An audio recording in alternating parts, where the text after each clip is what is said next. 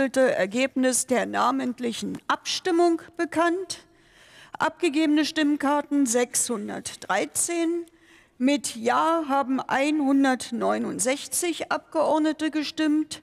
Mit Nein stimmten 378 und es gab 66 Enthaltungen. Der Antrag ist abgelehnt. Wir fahren in der Debatte fort. Das Wort hat der Kollege Klaus Ernst.